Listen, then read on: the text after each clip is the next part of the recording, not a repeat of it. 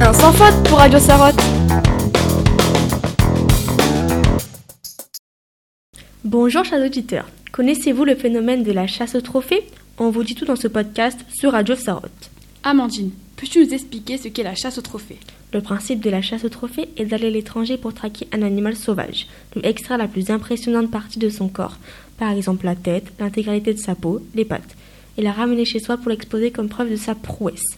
La partie ramenée peut devenir un tapis, peut servir de décoration.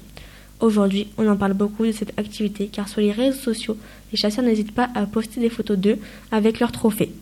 Anastasia, as-tu une idée du nombre d'animaux tués lors de ces chasses? Entre 2014 et 2018, les chasseurs ont emporté en Europe pas moins de 15 000 trophées de chasse, provenant de plusieurs espèces différentes, et 1,26 million de trophées aux États-Unis de 2005 à 2014. Amandine, quels sont les animaux les plus touchés et leur prix? Souvent, les animaux qui sont les plus touchés sont les lions, les éléphants et les guépards. Il y a aussi d'énormes sommes d'argent qui sont engagées par les chasseurs pour ce plaisir de tuer des animaux emblématiques. Par exemple, la chasse au trophée d'un lion sauvage peut coûter jusqu'à 50 000 euros.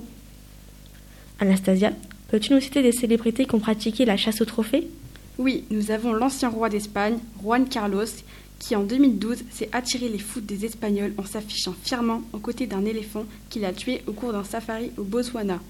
Il aurait déboursé 37 000 euros. Nous avons aussi Donald Jr. et Eric, les deux fils du candidat à l'élection présidentielle américaine Donald Trump, qui en 2011 ont fait un safari au Zimbabwe durant lequel ils ont tué plusieurs animaux, dont un guépard ainsi qu'un éléphant.